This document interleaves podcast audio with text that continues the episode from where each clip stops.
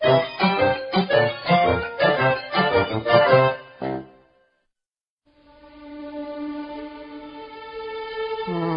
好想坐船环游世界一周哦！我也要去。哎，你们知道吗？早在六百年前呐，就已经有人这么做喽。真的吗？是啊。嗯，他是谁呀？辛迪姐姐，你快告诉我们嘛！好好好，他叫费迪南·麦哲伦，葡萄牙的航海家，他受雇于西班牙，是第一个环球航行的人哦。哇，他好伟大哦！婷婷姐姐，他是什么时候的人呢？麦哲伦呐，大约在一四八零年出生于葡萄牙的一个贵族家庭。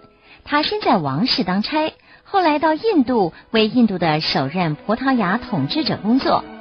一五一三到一五一四年，又为摩洛哥的葡萄牙人工作。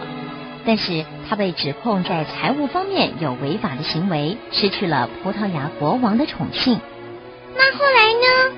后来啊，他向国王提议向西航行，穿越大西洋到香料群岛，遭到国王反对。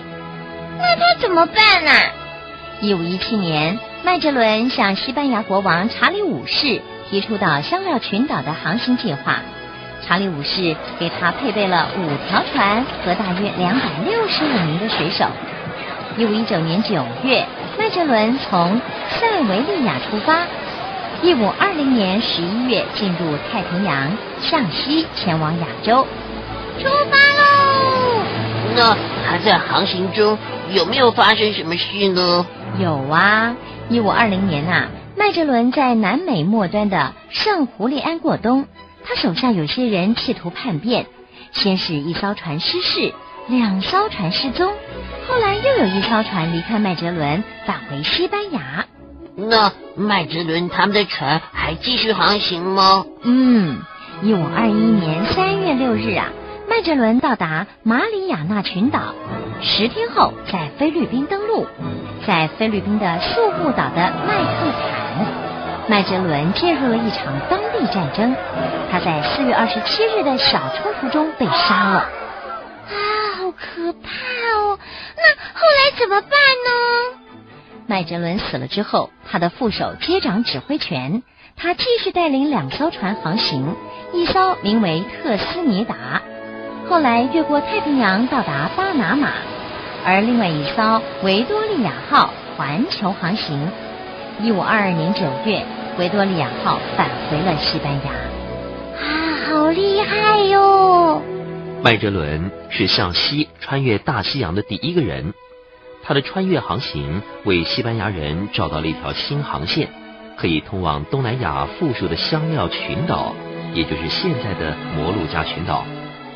香料群岛当时还没有被任何外来势力占据。虽然环球航行并不是麦哲伦的计划，但是他的一艘船继续西行，最后返回欧洲，完成了这次了不起的航行。这些船员成为首批环球航行的人哦。嗯，我好想沿着麦哲伦当年的航线再进行一次航行，哎，可能会到达金银岛呢。啊！哈哈哈哈哈！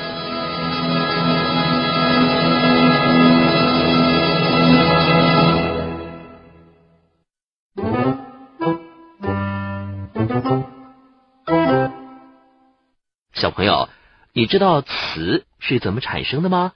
下次 Andy 哥哥要告诉你们哦。